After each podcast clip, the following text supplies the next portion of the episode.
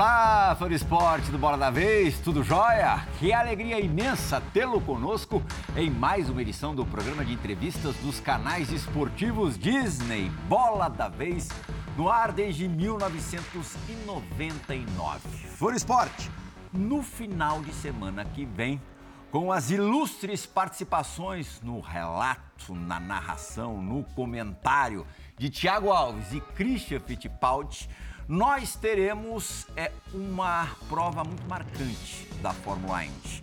Primeiro, porque trata-se das 500 milhas de Indianápolis, sempre muito marcante. Segundo, vai se tratar da despedida da categoria de um enorme piloto brasileiro, Tony Canaan, o convidado do Bora da Vez de hoje.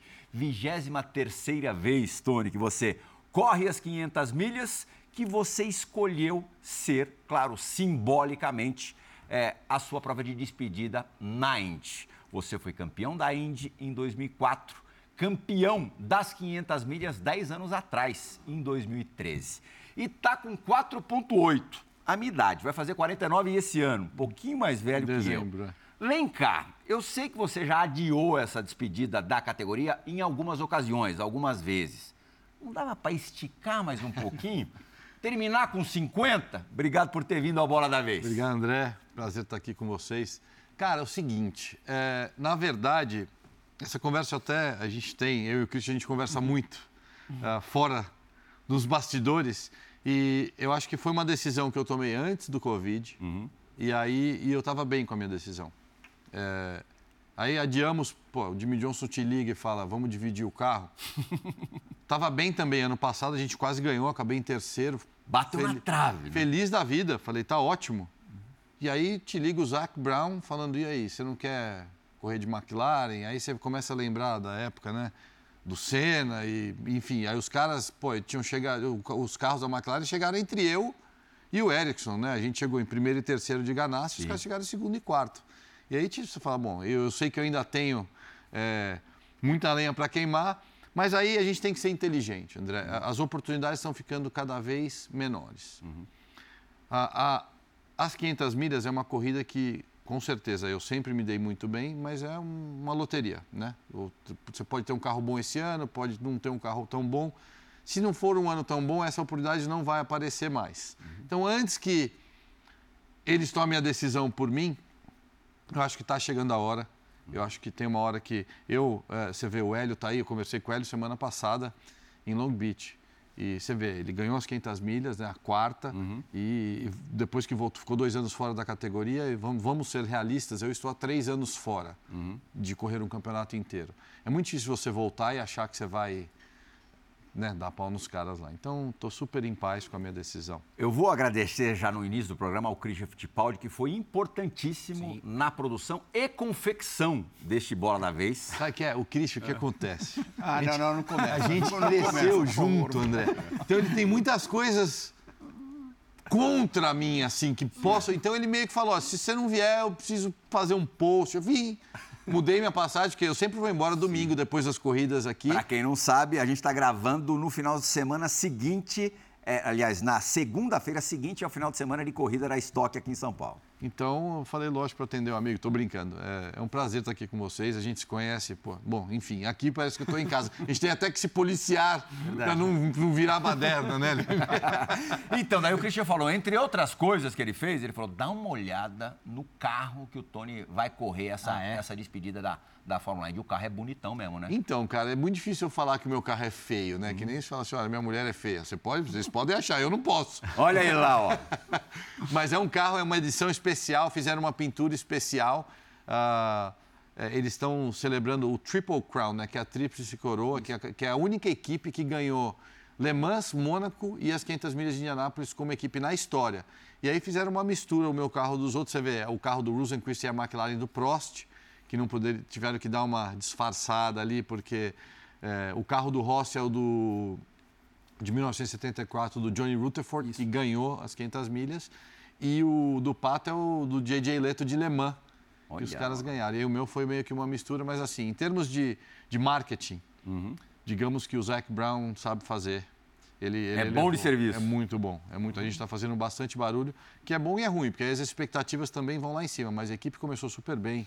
O ano a gente está em segundo no campeonato com o Pato.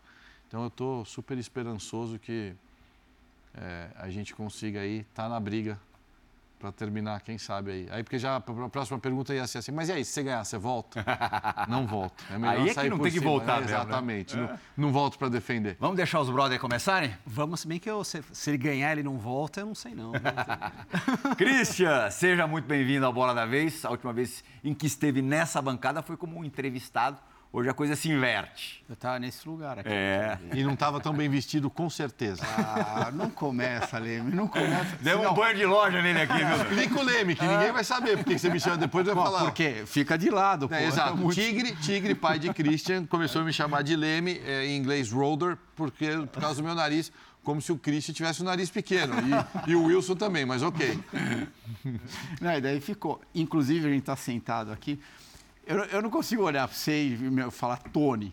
Para mim não existe. Não tem, não é, a, a, personagem Tony, ela não existe. Então é sempre Leme, Leme, Leme. Só para o pessoal entender, para não ficarem ofend... não fiquem ofendidos, porque tá tranquilo.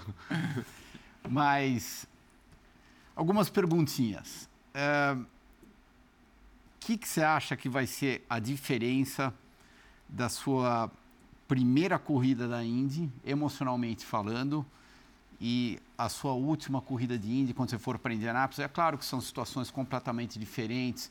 Eu imagino que você está muito mais maduro, mais experiente, então você consegue entender é, que você está indo para a sua última, mas dentro de você, se você buscar aquela intimidade do Tony, você acha que vai ter uma diferença ou não? Como você acha que vai ser? Não, a diferença assim de você sabe bem, porque você guiou o carro a vida inteira. Nenhuma hora a gente sentou no carro achando que a gente ia ganhar, né?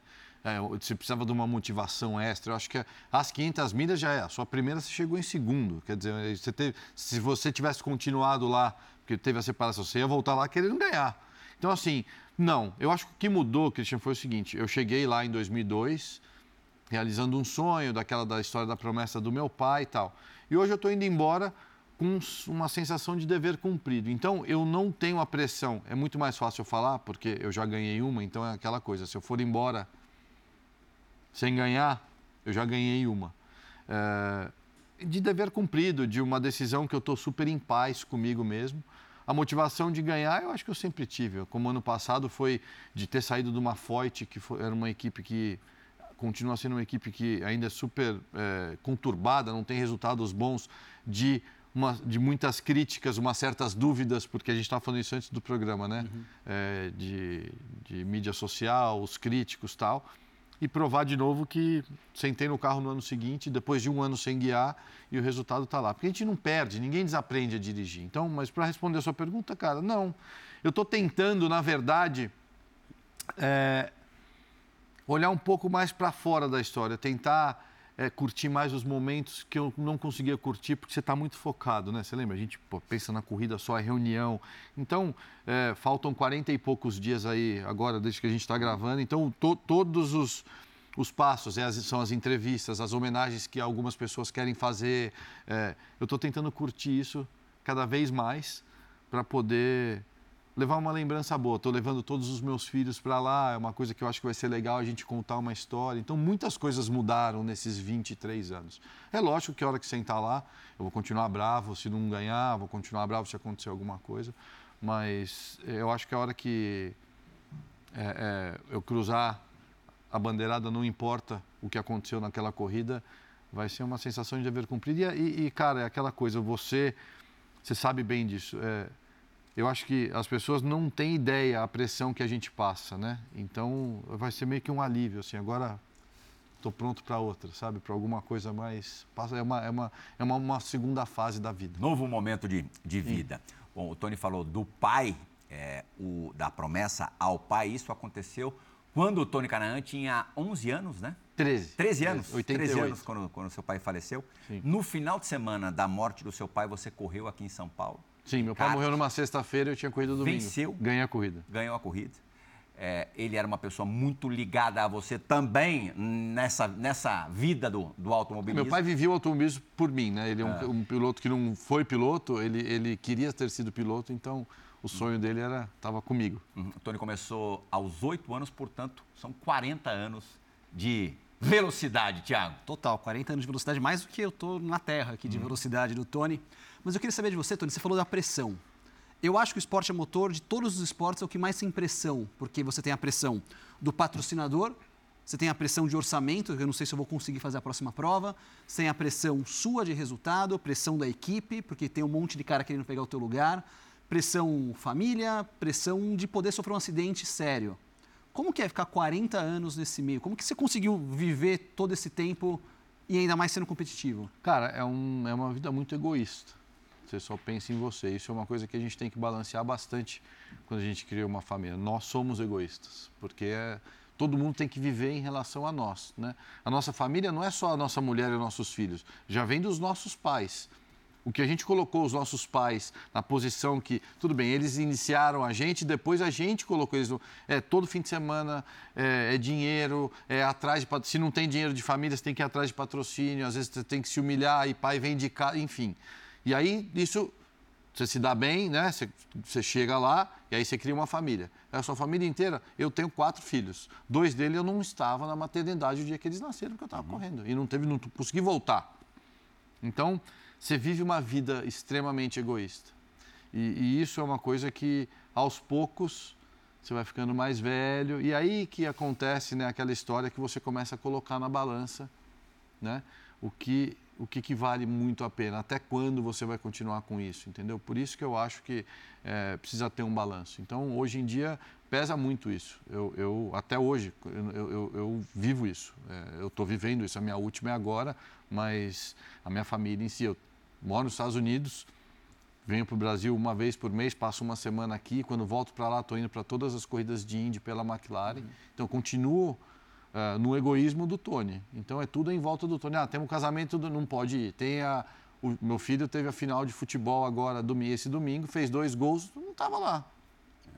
Eu lembro quanto é um era importante. pesado, né? Eu lembro que, quanto era importante ver minha mãe e meu pai na arquibancada, né? E você fala, pô, meu pai tá lá, você olhava pro pai, pô, que você quer que seu pai fique orgulhoso. Então, esse tipo de coisa começa a pesar, cara. Então, eu acho que inconscientemente também uhum. você começa a, a falar, bom, tá bom, né? Já deu. Aí os amigos falam, o que, que você está fazendo lá? Inconscientemente também, a relação com o medo se modifica com não. o tempo? Não, eu, eu, eu não, em nenhum momento eu penso, ah, não posso passar o cara aqui que se bater vai machucar e eu não vou voltar para casa para os meus filhos. Eu acho que isso aí, aí que, aconte, que as coisas vão acontecer. Acontece, né? Mas, mas, não vou dizer que o Montalvo até falasse, mas essa ultrapassagem aqui há 20 anos atrás, eu acho que eu tentaria. Uhum. Hoje você já pensa, você já sabe mais ou menos o que vai acontecer, mas você fala para mim, vamos, vamos usar um exemplo claro e clássico aqui. Última volta das 500 milhas ano passado, quando o Pato foi por fora no Ericsson. Uhum. Eu, eu teria feito. Não, não, ia fazer a curva, nenhum dos dois, mas eu não ia acabar em segundo ali. Uhum. Então aí já te falo a resposta que Cristian, vamos botar o Rubinho um pouquinho na roda? Faz uma pergunta, depois a gente bota o Rubinho na roda.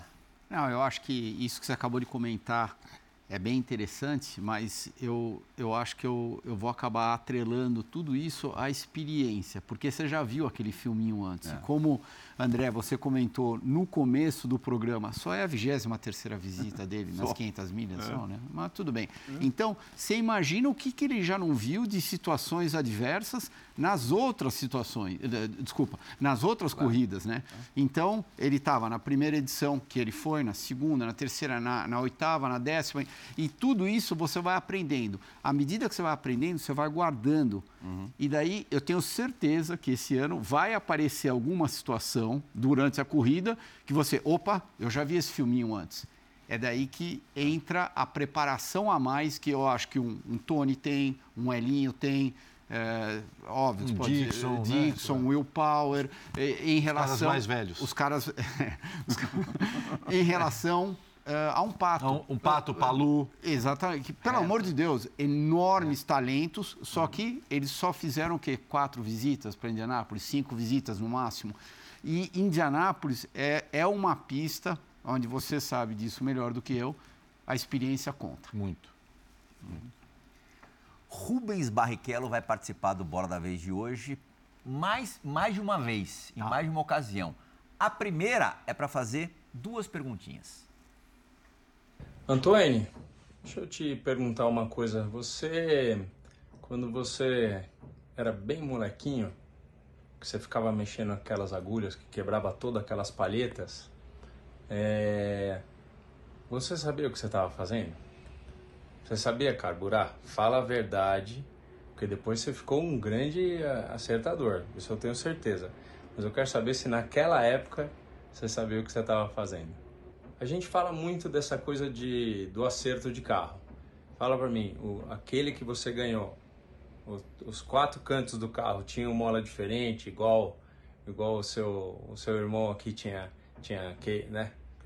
Falar que foi eu que fiz o setup é uma bobeira, mas que a gente bolou junto ali e que funcionava aquele setup, funcionava bruto. Tinha quatro molas diferentes naquele carro? Esse cara conta meus podres. Rubens, quando for filmar, põe mais para baixo, cara. Tá muito aparecendo a careca. A câmera mais reta é melhor. É, esse negócio de carburar é interessante, cara. Eu travei alguns motores de kart na vida. Para quem não entende, o travar o motor é quando o motor anda muito fino, passa pouco combustível para o carburador e o motor quebra. E eu tinha um, um- um negócio, então eu sempre, as agulhas do carburador eh, geração nova, carburador era um negócio que tinha, que hoje em dia não tem mais. A gente tinha duas agulhas, de alta e de baixa. E eu, para não travar esse motor, o que, que a gente fazia? A gente andava com um pouquinho mais rico, que a gente diz, e aí é excesso, que a gente chama. E aí, se você desse ar, ar, você botava a mão no carburador, né, Christian? E deixava, ajudava o ar a entrar, esse excesso, não sei, por, por algum motivo, é, ajudava o kart a andar mais. Então, eu sempre andava com a mão aqui. Eu, eu guiei kart com uma mão muito tempo. Porque eu ficava com Para não travar o motor, porque eu não sabia regular direito, ou eu ia de mais ou ia de menos. Então, o de mais nunca ia quebrar. Então eu ia um pouquinho a mais e ficava dando ar. Aí depois de um tempo aprendi, mas é essa a história, porque se eu olhar várias fotos, eu estou guiando kart com uma mão só, que parece que eu sou o, o bam, bam, mas não era. Porque... E a história do, do acerto, o Rubens foi meu companheiro de equipe. Quando ele saiu da Fórmula 1 em 2011, eu carreguei ele. é, falei, meu, vamos lá, vai tentar isso aqui. Olha, olha a história. O Christian foi, Mansell. Bom, eu comecei a... E ele foi ser meu companheiro. 2012, fomos companheiros por um ano e era o mesmo carro em 2013. Em 2012 eu cheguei em terceiro nas 500 milhas, ele estava lá com a gente. A gente fez um acerto juntos mesmo, umas ideias, bolamos o acerto junto e corremos com o mesmo carro. E foi o carro que eu comecei a base do acerto em 2013 e acabei ganhando. Então ele Qual foi o teu companheiro mais marcante? Ah, acho que o, o Dixon, cara. E não, não, deixa eu mudar. O Dan Weldon pela amizade, o Dixon pelo talento. Eu não, eu não, não tem jeito. Eu, foi, foi, é um cara que é fora da casinha. Eu já usei todos os meus truques e não, não passou nem perto. Eu já, ó, Dário Franchitti, Dan Weldon, Zanardi, é, quem mais que teve? Bom, já aí só desses nomes que eu me. Aí você pega o Dixon que. Você ia lá, chegava perto, o cara, pum. Você chegava perto, o cara, pum. Ele sempre tem mais. O Zanardi, a gente teve a felicidade de gravar um Bola da Vez com Uhum. ele remoto durante a pandemia, exatamente uma semana antes Do do, acidente é, de ciclismo. Ah. É, e ele parece uma pessoa com um brilho especial. total. Antes do acidente na pista, ele já era um cara iluminado? Já, já, total. É um cara que. Lógico que ele entrou na Indy num momento muito certo. Uhum. E eu acho que ele saiu da Indy num momento muito errado. E Uhum. foi para a Fórmula 1 e, eh, né? eh, a- meio que acabaram com a carreira do cara. Ele voltou, foi ser meu companheiro de novo. Foi quando aconteceu o acidente. Mas eu Uhum. acho que a história de vida dele. eh, ele, veio um- ele, ele veio aqui por um propósito para mostrar para todo mundo. se Vamos falar de história de superação.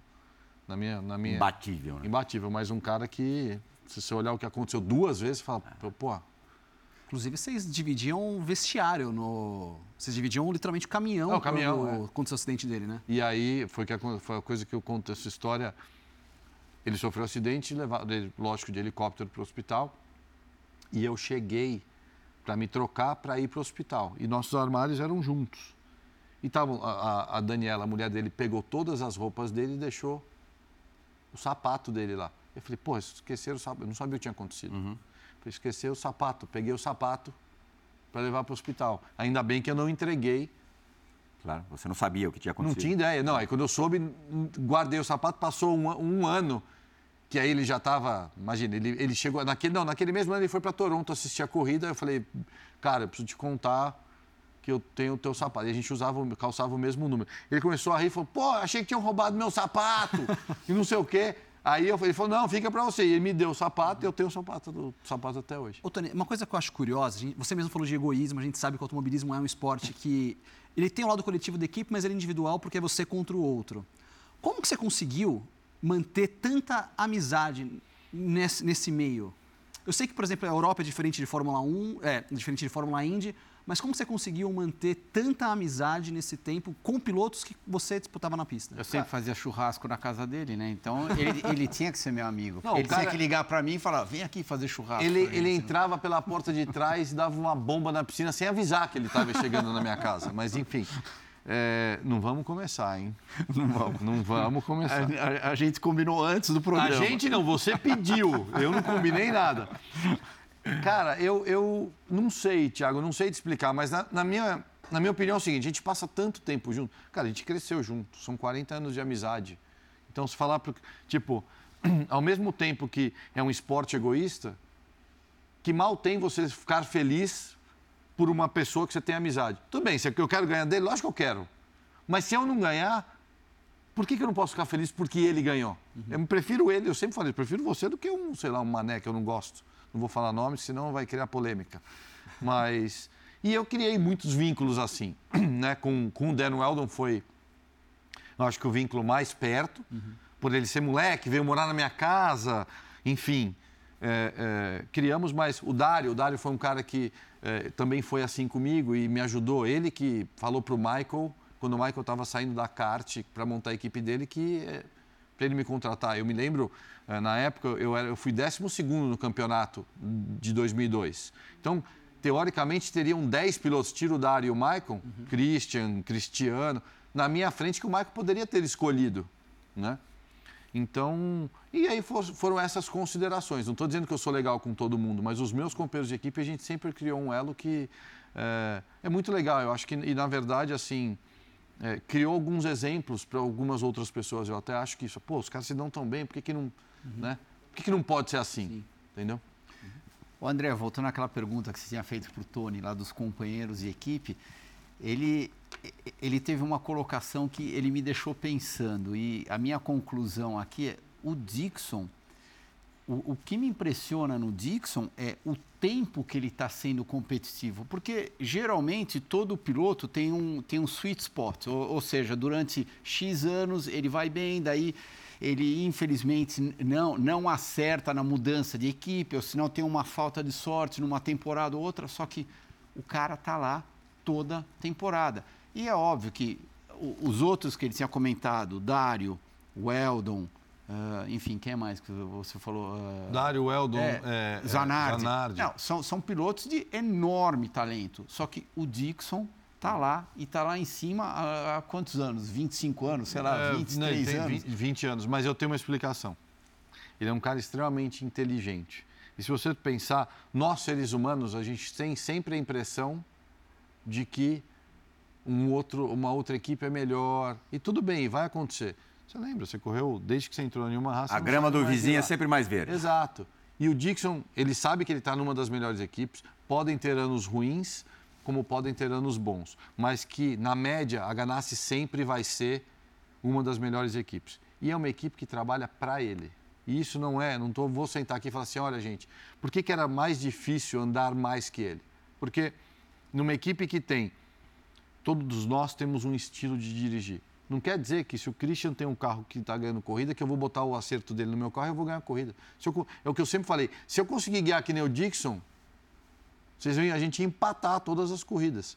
Então a equipe faz o acerto, o amortecedor parte sempre da base do jeito que ele gosta de guiar e o resto as pessoas têm que se adaptar. Uhum. Então, ele estando lá há tanto tempo, você vê, passou, o Dário chegou lá, ganhou três campeonatos dele. É. E ele não foi embora. Porque ele sabe, tudo bem, o cara chegou em segundo, mas o Dário ganhou três campeonatos dele, entendeu? Então quando eu cheguei lá, eu falei, pô, peraí, agora é... eu, se o Dário tinha sido meu companheiro de equipe, ganhei, ganhei o campeonato do Dário, eu falei, ó, pau a pau aqui. Foi, é o que você falou, eu não sei, eu não sei não. Eu acho que eu já estava as, os pneus mudam, acho que as pessoas não entendem as características as, do carro mudam e às vezes elas não adaptam. Pô, o jeito da gente guiar em 98, pô, a gente tinha um carro de mil né? cavalos com o câmbio aqui que esses meninos de hoje não têm ideia que era legal, uhum. né? E, e, e, vai mudando, e o pneu muda, o carro fica mais traseiro, eu não gosto de um carro traseiro, ele só guia carro traseiro. Antigamente era mais legal?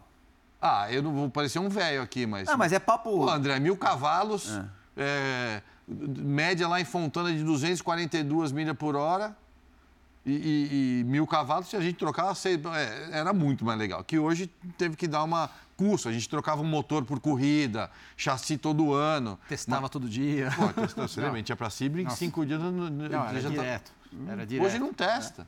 Então mudou, mudou muito. Você usou algumas vezes a palavra adaptação. Uhum. Você, um piloto muito agressivo, levou quanto tempo para se adaptar ao oval?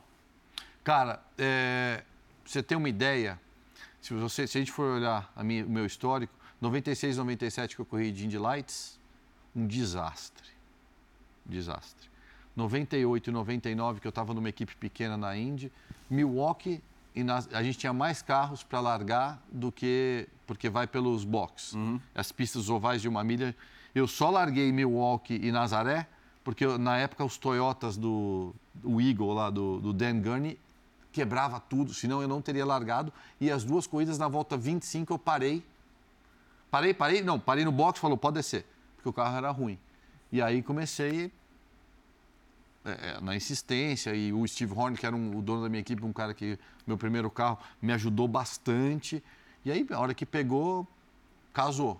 Uhum. E a hora que casou hoje, se você olhar, o meu maior número de vitórias na Índia é em oval. Inclusive, a primeira vitória dele na Indy foi no oval. Sim. Exatamente, é. em Phoenix. Uhum. O Tony não. não... Foi em. Sorry, desculpa, em, Michigan, em Michigan é. 99, no Papos, que o Papos chora até hoje. É o não perde mais, perde o sim. Não perde mais, perde sim. Famoso. Tony não passou pela, pela Fórmula 1, testou o Fórmula 1, mas o teu primeiro contato com o carro de Fórmula 1 aconteceu de uma maneira muito especial, né? Cara, é, eu, eu tinha um evento da Ferrari em Miami. Eu, na época, o Cristiano andava de Fusca, porque ele era, não queria gastar dinheiro. E depois eu conto a história da Mercedes, que ele nunca contou. Pode contar essa só? Pode, André? Você Lógico que pode. Antes ou depois da história? Você, que, você que manda. Então vou contar, vou contar a história primeiro, que vai tá. ficar mais legal. Eu, eu, eu, eu gostava de andar de Ferrari e tal, que é, gastando dinheiro com esses negócios. É, é. Christian comedido. Não, de, bom. Munheca. Não, munheca. bom, deixa pra lá, eu vou contar depois. Aí. o cara que me vendeu a Ferrari falou assim: Tony, tá tendo um evento da Ferrari aqui em Homestead. Você não quer vir me ajudar? O vendedor. Pô, você vai me ajudar? Falar, eu falei, ah, quer saber? Um monte de Ferrari. Queria dar um rolê no meu carro, fui. Cheguei lá, um evento gigante, meu, Ferrari de tudo quanto é lado tal, enfim. O cara falou, oh, eu vou te apresentar um cara que compra Ferrari minha pra caramba. Eu fui lá, oi, Michael, o nome do cara. É. Tudo bem? Um velhinho, velho, um barrigudo, é, meio careca, assim, cabelo branco, rabo de cavalo. Falou, muito prazer, eu sou seu fã. Sabe o que acontece? Eu comprei um carro, só que eu não consigo andar no carro, porque eu tenho labirintite e tal. Você não queria dar uma volta daqui a pouco? Eu falei, olha, senhor Marcos, você me desculpa. É, eu não posso contrato, estou aqui só para falar oi e tal. Ele falou, puxa, eu entendo tal. Então você não quer fazer um favor? Você pode dar um autógrafo no, no carro para mim? Eu falei, claro, onde está? Ele falou, não, vem cá, dois boxes para cá. Eu virei o box, era a Ferrari do Schumacher. De forma, eu falei, falei, ô, bobagem. Senhor Michael, qualquer. senhor Michael, um minutinho. Eu acho que essa aqui eu posso. Pensando bem. Cara, então entrei... tem uma cláusula diferente é. aqui no meu é. contrato. É, falei, não, é, Se for a Ferrari do Schumacher, eu Pode. E sentei no carro e o que, que acontece? Chama Ferrari Cliente. Então são esses caras ricaços que têm a chance de comprar um Fórmula 1 e eles, a Ferrari, lógico, faz esses eventos, são cinco ou seis eventos por ano e chama esses caras caras para andar. Mas aí você imagina, a Ferrari dele era uma, sei lá, eu nem me lembro o ano, vou chutar, vai, 2004. Uhum. E tinha um cara que tinha comprado a 2007 e pago, sei lá, 3 milhões a mais e eram amigos. E os caras. Também no Schumacher? Também, não, só tinha Ferrari. Tinha Ferrari do Alboreto é. até. Você pode comprar, tinha as antigas. Se for a 2004, é um dos melhores carros da história então, da Fórmula 1. Então, eu, eu, não vou. Eu, eu preciso olhar na internet. Eu sempre é. erro e depois os caras me malham. Vai ficar falando mentira. Enfim, eu sentei, bicho, era eu e os velhos barrigudos andando de Fórmula 1. Eu virei oito segundos mais rápido que a Ferrari, três anos mais nova, e o cara pagou 3 milhões a mais. E aí o Michael, dono do meu carro, começou a tirar sarro do cara. Bom, foi a primeira vez que eu andei de Fórmula 1, foi numa Ferrari. E esse cara hoje é o meu patrocinador. Isso faz, sei lá, mais 15, 16 anos. Ele é meu patrocinador até hoje. Eu fui o cara que é, ele tem uma coleção de carros, enfim, e me deu oportunidade. Depois disso, quando eu ganhei o campeonato, eu fiz uma aposta com o presidente da Honda que se eu ganhasse o campeonato de Indy em 2004, então isso aí deve ter sido antes, eu ia andar. E eu andei na BAR, que sim. foi no, no, no, inverno, que no ano seguinte foi o Rubens. Sim, uhum. sim. E a então, história do Christian? Então, esse teste foi lá em Jerez. Em Jerez. Eu lembro. Não me desconcentra. Agora, a história do Cristian é o seguinte. Tentou te ungir. Morava em Miami. Você viu, né? Você viu, é. Não, de vez concentrar. Eu, eu quis tentar desviar o papo, só que eu não consegui. Passamos anos juntos, pedalamos juntos, a gente ama o esporte é, de bike e tal, só a gente ficava fã de bicicleta o tempo inteiro. Os caras achavam que a gente na Fórmula 1 chovia no Japão, a gente ficava fã de bicicleta, enfim. E eu sempre tive os carros. E o Christian sempre mochibando, meu, não tinha nada. Tal. A gente, como piloto, a gente tem direito ao carro da firma. Uhum. Então, o Christian não tinha carro. A Ford dava os carros para ele lá, ele andava com o Explorer que cabia as bicicletas, dois shorts que ele tem no guarda dele, não troca três camisetas. Até hoje, três camisetas, duas cuecas, uma calça jeans para viajar Tá e certo. o resto era a camiseta pra da equipe. que mais que uma calçadinha? É. Não, e as camisetas, detalhe, as camisetas dele André, não eram de camisetas... foi a ideia para trazer aqui no programa? Mas vamos à história do carro, senão nós vamos perder muito tempo contando histórias de Christian. Christian, pô, você é um cara bonito.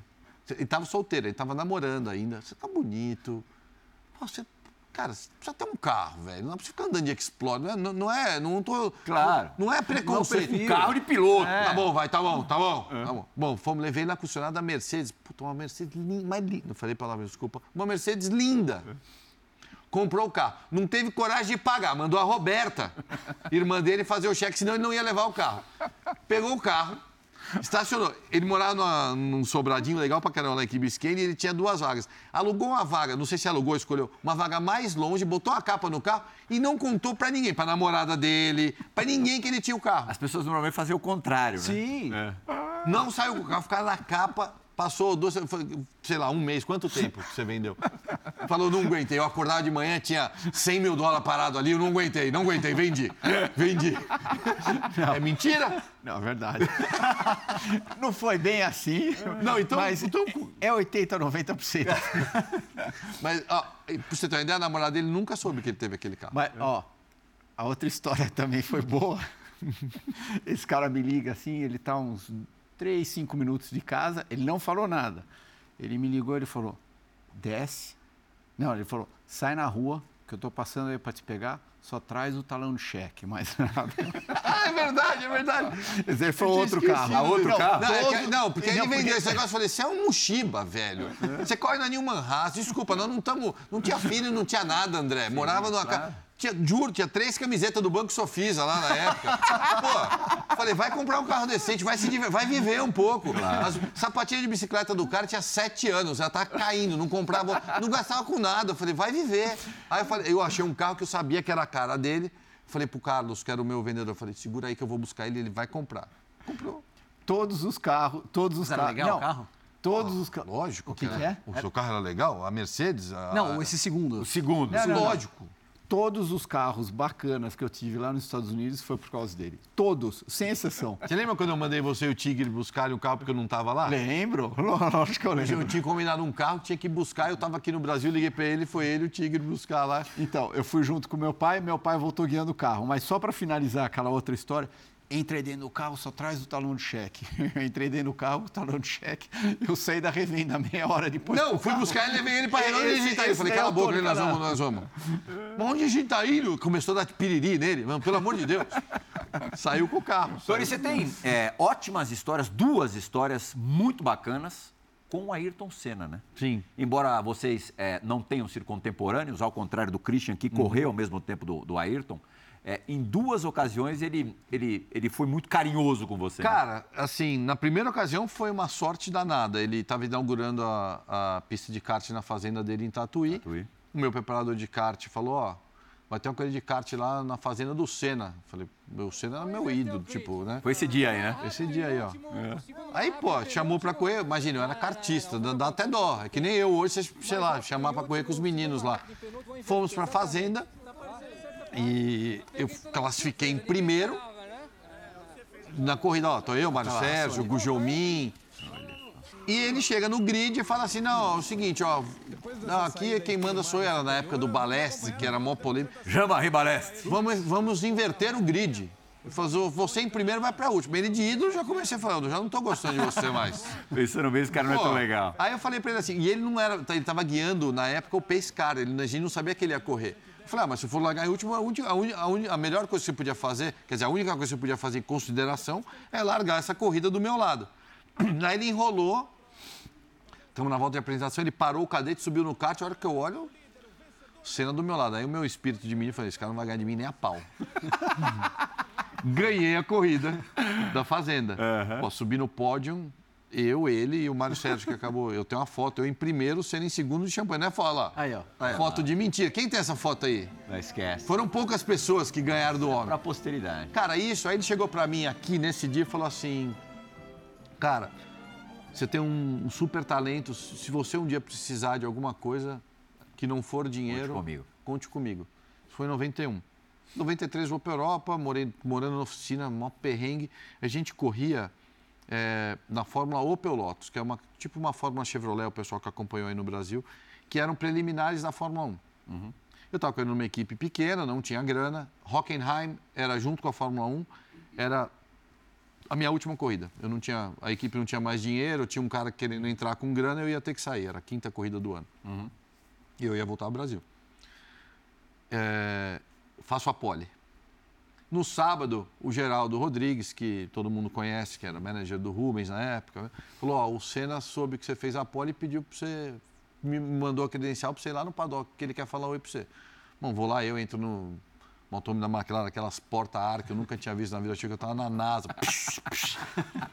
Entrei, ele, pô, meu, pô, parabéns, tudo bem, como é que tá? Falei, ah, legal, contei um pouco da história, falei, é, pena que essa é a minha última corrida, eu fiz a pole e tal, mas a equipe não tem grana e tal, morreu o assunto, fiquei lá 10 minutos. Aham. Fui embora, voltei. Os nossos caminhões, o paddock era separado da Fórmula 1, era numa área mais remota.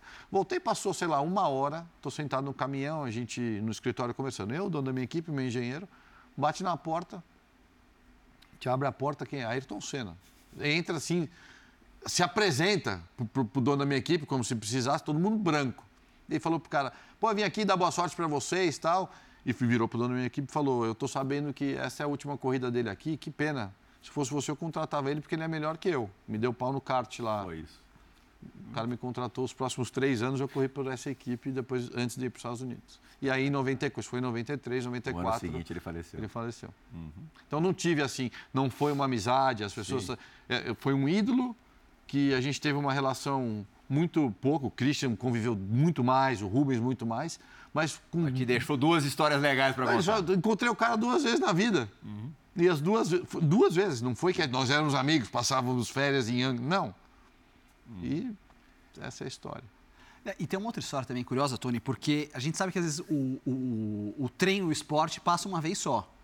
E você teve um contrato grande na mão, mas você abriu mão.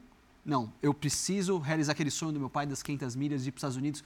Como que foi você ver um cheque uma vez tão grande na tua mão e largar tudo Cara, e vou arriscar? Eu tenho que dar muitos créditos às pessoas que estavam em volta de mim. É, Geraldo, Rubens na época. Porque o que aconteceu? A história é, em final de 95, a Audi, na época, estava dominando, estava começando esse programa que já vem durando aí 20 anos, né? Que agora terminaram, até Le Mans e tal. E o Pirro, Emanuele Pirro, Opa. capacete, eu que a gente tem um negócio de capacete, depois eu conto. Estava indo para a Inglaterra e precisavam. eh, o Capello ia ser o primeiro piloto da Audi na Itália, o campeonato italiano, e me chamaram. Pô, na época, imagina, eu morava na oficina, meu salário era mil dólares por mês. Mil dólares na época, gente, era mil dólares, não eram cinco mil reais. Não tinha carro, não tinha nada. Os caras me ofereceram uma casa, um carro do- da Audi que eu quisesse, que eu já tinha pego a RS4 na hora, e 500 mil dólares de salário. Eu peguei o contrato. Jesus Maria. Não, falei, André, você. De a mil para caneta? 500? Cadê a caneta? Peguei, o, o cara falou, o presidente da Audi falou assim, ó, da Audi Itália falou, leva, pensa uma noite e me fala. Leva para quem você quiser. Entreguei o contrato para o Geraldo, já falou, olha, bom, mas é o seguinte, a Philip Morris estava fazendo o, o Marlboro Brazilian Team, que todos nós participamos. Richard Zucker, que era o presidente da Philip Morris na época, falou, olha, a gente vai fazer um, dois carros de Indy Lights, patrocinados Marlboro, e quem ganha, dois anos, quem ganhar a gente vai levar para a Fórmula Indy. Já temos o Christian na Indy, André Ribeiro, Emerson. O Mas Raul. O Raul. é, é, não é garantido. Nós vamos fazer um teste com 10 pilotos e eles vão escolher dois. E zero reais, Não, zero não, zero reais não, não um estava nem garantido. É. Eu, tinha, eu tinha que ser escolhido ainda. E foi uma das decisões. Na época. Mas, André, é fácil, porque quando você não tem nada, continuar com nada não ia mudar. Né? Então, e aí você fala, aí você começa a pensar, mas é muito cedo para ir correr de tudo. Porque se eu tivesse ido para aquilo lá, eu nunca. Eu ia ter- Então, era isso que eu ia perguntar. O Audi era turismo, né? Era turismo, era, o- era o Audi 4. Não voltava Naquela nunca idade, mais. exatamente. Não isso voltava que ele mais. acabou, não voltar nunca mais para 18, 19 anos, não voltava mais. Ia ficar lá. Hoje, de- de- teoricamente, teria ganho sei lá Não, quantas. não, não. Ia fazer uma grande carreira. Ia estar lá trabalhando na Audi Só até que ia hoje. ser Sim. com tipos de carros diferentes daquilo que você fez sua vida inteira. Dois dias depois, voltei lá e falei, obrigado. O cara falou, não, então peraí, eu te dou 700. Tem que ser peitudo. Obrigado. Quanto você quer? Eu falei, não, eu não quero, eu vou embora. Fui para os Estados Unidos, não falava uma- zero de inglês, não falava hello. Fizemos o teste, 10 pilotos, escolheram eu e o Hélio. O resto é história, né? Você e quem? Hélio Castro Neves. Hélio Castro Neves, que, Que vai corre- participar do Bola da Vez agora. E ele, ó, você reclamou do, do Christian, que o Christian podia dar uma, uma trairada, a trairada vem agora. Diga lá, Elinho! E aí, pessoal? Pois é, eu pediram para eu perguntar algumas perguntas para o Tony, mas eu preciso fazer umas passagens. Primeiro, tem várias né, histórias, mas essa principalmente porque faz parte da pergunta. Uma vez eu e meu pai, a gente foi buscar ele no apartamento lá em São Paulo, onde ele morava, e quando ele entrou no carro, hum, pelo amor de Deus, um fedor naquele tênis dele. Rapaz, com a napa dessa, eu não sei como ele não sentia o fedor daquele queijo podre, rapaz. Nossa Senhora. Então, a gente teve que colocar o, o tênis no porta-mala para seguir adiante para a pista. Então, minha pergunta é: no estúdio aí, por favor, tirem o sapato dele e vê se o chulé ainda continua ou não, para saber se ele já melhorou essa, essa área aí. E a outra pergunta é, conta, Tony, para eles o que aconteceu, que naquela época, quando a gente andava de Indy Lights, você usava um protetor no oval de pescoço. Conta para eles como esse protetor foi parar no. Santo Antônio do seu carro na final que a gente disputava o campeonato de Indy Lights. Mas olha, eu queria deixar uma mensagem mesmo de, de carinho, porque o Tony para mim é um irmão. Ele foi sempre uma referência para mim, não só como piloto, como competidor, como amigo, como homem. é, enfim, ele é um sempre vai ser, como eu disse, um irmão para mim, é, um amigo inseparável. É, desejo o melhor e Tony nunca mude, seja sempre autêntico como você sempre foi. Valeu, gente! A primeira questão a gente pode responder. Eu não senti Eu não nenhum senti odor nada. desagradável. Ué, bola da vez é porrada da vez aqui. É, cara, essa história do tênis é, imagina, moleque, tênis sem meia, não dá. É, Tem que é passar brabo. um talquinho. E andando de kart ainda, andava, naquela época a gente andava de kart sem meia, aquelas coisas. Dia inteiro. Porra, é, realmente. É, é, é, não, ruim. Tava, botou no porta-mala, não é mentira. A história do. Cara, do só meus podres. É, disputando o campeonato de 97 de Indy Lights Fontana. É o seguinte, é, nó- era entre eu e ele. Aham. Nós éramos companheiros de equipe, uma briga o ano inteiro. Ele, corrida de Fontana, aquelas coisas de Indy Lights que é cinco carros espalhados o tempo inteiro. Se ele ganhasse. ninguém abre de ninguém Não por abre causa de do ninguém, vácuo, exato. né? É tanto vácuo que, por pior Não, que esteja teu carro, você está sempre é, embolado lá. Trânsito na 23 de maio, 5 horas da tarde. Se ele ganhasse, precisava chegar em- até o oitavo. Beleza, largou, né? todo mundo andando junto, um concorrente nosso encostou a asa dianteira no meu pneu e furou meu pneu. Eu tive que entrar pro. Deu bandeira amarela, porque quebrou o bico dele. Eu entrei pro box, troquei o pneu, voltei em último. Quando deu a bandeira verde, deu uma enrolada, o pelotão da frente com o Hélio foi, o Hélio liderando, e o meu de oitavo para trás ficou. Então não ia pegar mais. Uhum. Eu preciso de uma bandeira amarela. Na época, a gente usava umas pescoceiras eh, de velcro para o pescoço não cair, porque não tinha, na época uhum. não tinha, a gente é meio velhinho, os apoios de cabeça vieram depois. O Cristian, quando corria de Fórmula 1, dava para botar o patrocínio no ombro, que ele ficava para é fora da Minardi, quando ele deu lá o looping em Monza. É... Fórmula 1 raiz. Raiz, raiz. O que, que eu fiz? Falei, preciso de uma amarela. Da amarela, como é que faz? A amarela você tem que ter alguma coisa, tem que ter um pedaço de alguma coisa na pista. Isso na pista. Ah, tirei o velcro e... Só que vocês imaginam, gente, que é tipo aqueles travesseirinhos de Sim. pescoço de avião, só que tinha um velcro. Eu tirei o velcro, só que a hora que eu joguei, estava tão rápido, grudou no Santo Antônio. Uhum. E ficou. E não deu bandeira amarela. Eu falei, cadê a amarela? Cadê o. Passava as voltas, cadê o negócio no meio da pista? Falava no rádio, tem alguma coisa na pista, não tinha nada. Bom, tava... Mas daí como é que você fez com o, o, o seu pescoço não, hora que você entrava na era o... o pescoço essa hora era o de menos, Christian. E aí, bom, por uma circunstância ou outra, eh, a gente conseguiu pegar o pelotão da frente. O Hélio, na verdade, o Hélio acabou se envolvendo no acidente, eu passei e ganhei o campeonato. Sim. E se você olhar nas imagens, eu estou comemorando e tem um negócio pendurado. e eu, aí eu contei para o Hélio. Para suportar esse tipo de situação, você tem que estar tá fisicamente em plena forma. Sim. A gente vai entrar nesse assunto a partir de uma pergunta de um parceiraço seu, que por acaso está aqui no estúdio acompanhando os bastidores Ô, desse Bora da Vez. O Márcio Valente deixou uma pergunta gravada para você. Vamos acompanhar. E aí, Tony? Beleza, irmão? Tudo bom? 40 anos de amizade, 20 anos trabalhando com você. As pessoas chegam para mim e me perguntam, pô, como é que é o Tony? Como é que é trabalhar com ele? Como é que é conviver com ele? Aí eu respondo assim, Tony é aquele cara que vive todo dia como se fosse o último. O dia tem que render, o dia tem que ser bom, tem que ser bem aproveitado. Então, para trabalhar com ele, a gente tem que ser igual ou mais rápido do que ele. Se ficar para trás, não dá conta, não consegue acompanhar. Então, Tony, você está aí com a tua carreira de automobilismo de muitos anos e sempre em paralelo você tem algum desafio. Você gosta de desafio. Foi ciclismo, foi triatlon, agora você está com um simulador.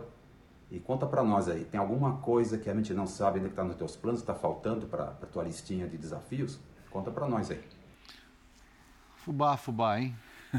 tá. Pô, triatlo não é qualquer triatlo, né? Não. Iron Man do Havaí. Não, mas... E ele falando ainda, é. fora do ar é, não, Iron Man não faço, mas eu vou fazer 2,70.3, 2,5 Iron só para soltar. Cara, mas isso é culpa muito desse cara que eu, eu quando eu mudei para os Estados Unidos, eu só corria a pé tal. E a gente morava num lugar que em Key Biscayne a gente era a ilha da fantasia ali. É. E o Christian sempre pedalou. As histórias de superação do Christian também, quando quebrou a perna na Austrália, enfim, voltou.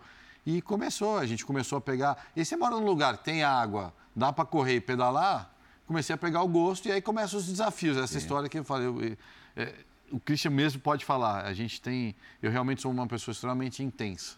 É, eu vivo e aí começou essa história. O que para responder? que se propõe a fazer faz muito direito. Exato. E aí começa a aposta, né? Você não termina. O Rubens é o físico exemplar de Rubens Barrichello. É, falou que, que eu não conseguiria terminar um Ironman, é. entendeu? E, enfim. E aí ainda tirou sarro e falou: você acabou de noite. Tava todo mundo te esperando. Falou que fez o, o, o, o short de Santos. É de noite, pô. Quantas horas de prova? Doze. Ah, molezinho. E de novo, tô longe de ser um triatleta bom, hein? 12, os caras, o cara que ganhou fez em todo, 7. Todo mundo que tá ali é bom. O cara que ganhou já tinha jantado, tomado banho e não dormia, eu tava correndo ainda. Mas que, alguma coisa que. Cara, acho que não, André. Para responder o Márcio, eu chamo ele não de. Não tem fubá. nada assim nos planos? Por enquanto. Você não é muito de fazer planos, né? Exato, é isso que eu tô falando. Não vou ah, eu já. Não vou sentar aqui. Nossa, eu já fiz tudo que eu queria fazer. É. Mas uma hora vai aparecer um negócio que alguém vai falar, ó, vamos, vamos. Vamos, vamos. Entendeu? Tipo, uma coisa que eu falei para esse cara aqui que eu nunca ia fazer na vida e paguei a minha boca um ano depois.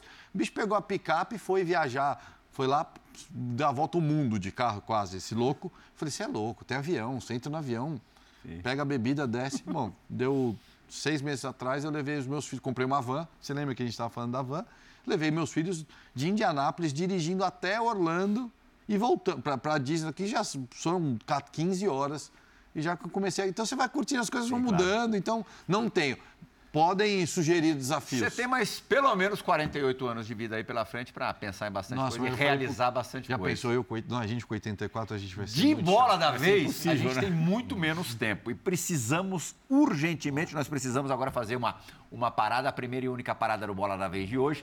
Ainda tem um golinho especial de Tony Canaan, programa homenageando este grande piloto da história do automobilismo brasileiro que se despede da Indy, da Fórmula Indy. Automobilismo ainda tem muito chão pela frente em Indianápolis nas 500 milhas. A gente volta já.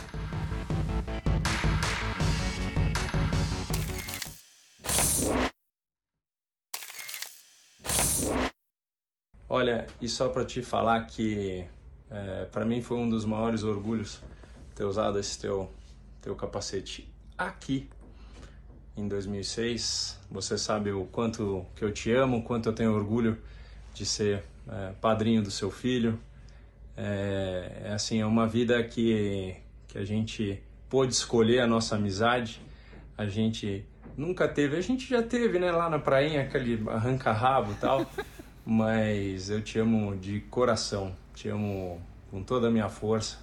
Você sabe que é sempre um orgulho para mim. Vai ser difícil não não ver mais eh, você dentro de um oval, mas de qualquer forma é isso aí. Vem, vem correr de estocar e, e ficar com a gente. Parabéns por tudo que você conseguiu na sua carreira, desde os tempos lá do pai, desde os tempos nessa essa jornada longa daquilo que eu pude te ensinar muita coisa, aprender com você muita coisa. Te amo, não. Tamo junto. Acho muito legal essa. Você viu os essa rela- apelidos? É Leme, Anão, os caras são super carinhosos Carinhoso. comigo. Essa relação de vocês com os capacetes eu acho muito legal. Cara, mas também. essa história- Cada capacete tem uma história mesmo, né? A gente troca capacetes, né? É, a gente sempre tem. Uma coisa que a gente é super ciumento, assim, não é todo mundo que tem um, um capacete, é uma coisa muito pessoal. E eu o Christian, e o Cristiano da Mata temos uma história muito legal. A nossa última corrida da Indy juntos, os nossos capacetes. 2002, 2002, México. É. metade de cada um. Isso é uma coisa que eu vou guardar. É o meu capacete preferido, é o nosso. Essa história do Rubens, o que, que foi? Pra você ver como é a vida. 2006, Mônaco e Indianápolis é sempre o mesmo fim de semana.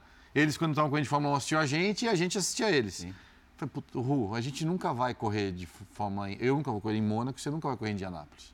Então a gente trocou. Ele correu aquele ano com o meu capacete em Mônaco e eu corri com o capacete dele em Indianápolis. Nós dois lideramos corrida, ninguém ganhou, infelizmente. E aí, seis anos depois, ele veio correr em Indianápolis. Eu não corri em Mônaco, mas foi essa história. impressão, talvez fosse uma coisa também do menino, o menino tem uma memória, é, o HD está mais limpinho. Eu me lembro muito mais dos capacetes dos pilotos de antigamente do que dos, dos atuais. Porque eles é, mantinham o padrão, né? É. Hoje você troca de capacete as pinturas a cada hora. É, Então, ho- hoje- Hoje são uns trambolhão Cara, também. não, né? e a- mudou um pouco os gostos, os gráficos, mas também hoje tem uma coisa que os patrocinadores pedem. Começou um pouco na nossa época que eu já não gostava muito. Ah, precisa mudar. Se você tem uma cor, a gente tentou sempre manter a mesma cor. Sempre que a gente pôde, se olhar, volta para as cores originais. Mas aí o carro é, sei lá, é rosa. E seu capacete é azul e vermelho e não combina, os caras pedem para mudar. Pense que faz muito isso. Aí acaba perdendo até um pouco da identidade, né? A gente nunca mudou o nosso desenho. É, Desde que eu conheço o Christian e Igual. desde que ele me conhece, são Eu gosto idênticos. assim. Tradição. Exato. Bom, a gente tem mais três minutinhos só de bola da vez. E a foto citada Vamos lá. essa- dessa amizade longeva vai aparecer agora pra gente. O Christian, a época muito mais alta Olha que, só, que elegância, hein? Já elegante. Já elegante, Nada né? de maltrapilho. Isso é a intriga da oposição. A, a- a- a oposição mais baixa ali de camisa vermelha. Os caras vão falar, o Tony tinha cabelo. Gente, eu continuo tendo cabelo, tá? Que meu cabelo é ruim desse jeito aí, por isso que eu prefiro cortar. Eu acho justo que o grandão ali faça a última pergunta deste bola da vez. Obrigado, André. Ahn, Indianápolis, tua última corrida. Se eu olhar para sua carreira inteira e se eu fosse correr em Indy hoje em dia, a pista icônica no automobilismo mundial, eu não sei porque ela tem uma identidade muito grande com você. E você sempre me chamou a atenção o jeito que você anda lá. Você sempre foi um piloto muito forte. Ahn, esse eu vejo que é o teu ponto positivo para essa corrida. O teu desafio, na minha opinião, vai ser como você não está correndo todo final de semana de Indy, você perde um pouco daquela finesse, andar atrás de outro carro, turbulência. Será que eu viro é, um quarto de segundo antes, eu já sei que o meu carro vai escapar um pouquinho de frente, daí depois ele vai dar aquela traseirada.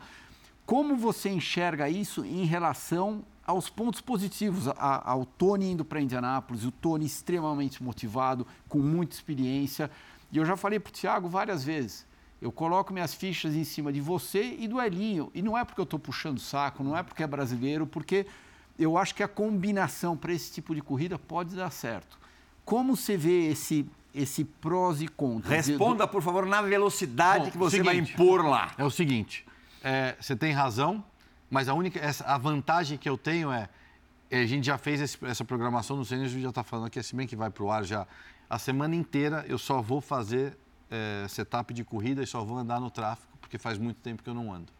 E é a única coisa que eu posso fazer. Eu vou ter cinco dias. Então você vai esquecer para a classificação. E os caras vão fazer. A gente tem quatro carros, três carros a mais, eles vão fazer a classificação. A hora que botar o carro de classificação, eu acho que eu consigo fazer quatro voltas sem tirar o pé. okay. Toda a sorte do mundo para você, Obrigado. Tony. É, o Tony que fala, sempre foi desenrolado para falar tal, tanto que faz um sucesso danado também como um streamer, né? Hã? É, faz- lives faz, atrás faz. de lives. Pode passar lá que me chamar de narigudo, de leme, Na de Twitch careca. e no teu canal do... Na, do- na Twitch, principalmente. Todo, Tá. todo, todas, todo dia, entre 8 e meia e 9, 9 horas da noite do Brasil, estamos lá. Hum, São todos comunicadores, porque o podcast dessa dupla também, Thiago bom, e nunca me chamaram, mas tá Pelas bom. pistas. Espetacular. Fã do esporte, obrigado, Cristian, por tudo. Valeu, Tiagão. Valeu, tamo Muito junto. obrigado. Fã do esporte, eu tenho certeza absoluta que você se divertiu muito nessa última hora de Bola da Vez. O Tony é ótimo, pilotando e falando. Bola da Vez volta na semana que vem. Tchau, gente!